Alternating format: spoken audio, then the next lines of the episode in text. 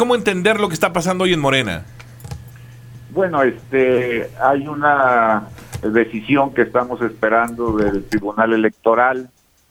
Eh, tenemos entendido, así nos han notificado por parte del Instituto Nacional Electoral, eh, que será el tribunal el que en su próxima sesión pueda definir la temporalidad de las próximas actividades para concluir el proceso de renovación de los dirigentes, particularmente la presidencia y la secretaría general. Entonces solamente estamos este, esperando esta resolución del tribunal y ya concluir adecuadamente el proceso. Nosotros vamos a acatar, como siempre lo hemos hecho, aunque no nos guste, la resolución que tomen este órgano jurisdiccional y las autoridades del Instituto Nacional Electoral. ¿Quién estaría hoy presidiendo Morena? ¿Usted, Alfonso Ramírez Cuellar, seguiría al frente en este proceso? Tenía que darse un registro que no pudo eh, celebrarse eh, según el calendario inicial por las características y los resultados de las encuestas. Entonces, dado que no se ha hecho este registro, eh, no se pudo concluir el proceso, entonces quedan las cosas como estaban eh, resueltas por el Tribunal Electoral. Eh, ya nomás esperamos que el Tribunal se reúna para ver cuál es su decisión final.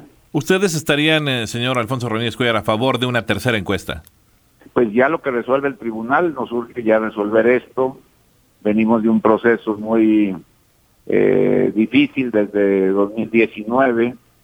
hay un acoso judicial muy grande hacia el partido eh, tenemos el grave problema también eh, de una sentencia que prácticamente excluyó a las instituciones de Morena de cualquier organización del proceso de renovación de sus dirigentes.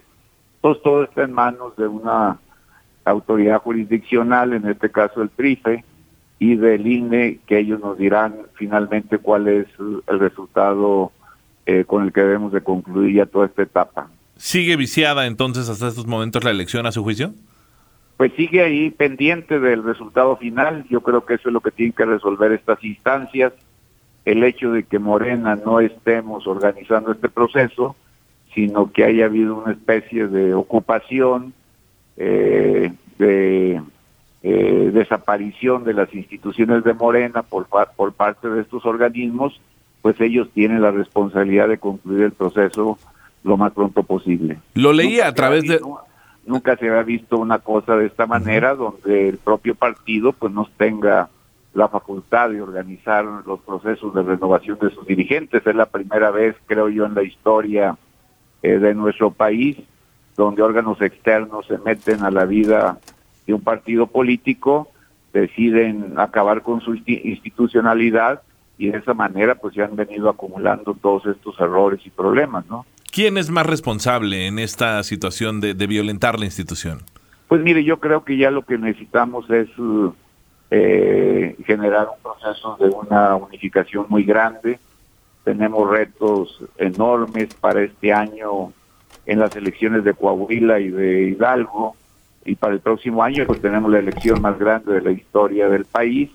Eh, tenemos que apoyar los cambios que está desarrollando el gobierno de la República con más fuerza, con más eh, ímpetu, entonces necesitamos ya darle vuelta a la página y salir con un gran acuerdo de unidad. Lo leía, le decía a través de redes sociales, decía que hay que poner unidad y la institucionalidad de Morena por encima de todo. ¿Ya platicó por teléfono con don Porfirio y también con don Mario? Estamos este, por iniciar una reunión del Comité Nacional para proceder inmediatamente a reunirnos con todos. Ah, ¿Qué, posibilidades hay o existen de, de poder eh, sentarlos en Santa Paz como para que puedan eh, salir adelante? todos vamos a tener que cooperar, colaborar en este propósito unitario. Absolutamente todos tenemos que poner nuestro granito de arena para poder salir adelante de este proceso. ¿Cómo entenderle eh, cuántas presiones? ¿Usted de manera particular ha recibido qué, qué tanto tipo de presiones durante este proceso? Pues el problema más fuerte que tenemos es eh, la prohibición para renovar nuestros órganos de dirección debido a la pandemia. Esto nos llevó a suspender prácticamente todo el plan establecido en la convocatoria. Eh, creo que esto es también un ingrediente que ha estado eh, provocando estos sobresaltos.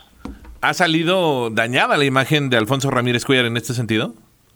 Yo no, no creo, sino que todos tenemos que asumir la responsabilidad más allá de los problemas personales de cada quien. ¿Qué sigue para Alfonso Ramírez Cuellar? ¿Esperar seguir siendo presidente hasta entregar o cómo? concluir este proceso, entregar y este y prepararnos ya con mucha fuerza para el próximo año. Muy bien, eh, Alfonso Ramírez Cuellar. Sigo, pregunto por última vez, ¿sigue siendo usted presidente de Morena en estos momentos? Sí, sí, sí, sí, es hasta que no este, dictamine el, el tribunal, resuelva el tribunal y el INE, hasta entonces no hay no hay absolutamente ningún cambio. Es decir, si el eh, señor Porfirio Muñoz Ledo presenta o hace esta toma virtual que, que, refiere, eh, ¿sería una acción ilegítima, ilegal o cómo entendemos esto? No, yo creo que todos nos vamos a poner de acuerdo, vamos a respetar la institucionalidad, vamos a encontrar un punto de acuerdo muy bueno para todos. O sea, ¿habría dos presidentes en algún momento? No, no, no, vamos a encontrar un acuerdo muy, muy importante entre todos. Muy bien, don Alfonso Ramírez Cuellar, presidente interino de Morena, gracias por estos momentos eh, dedicados a Multimedia Radio y cualquier cosa estamos. Sí, gracias.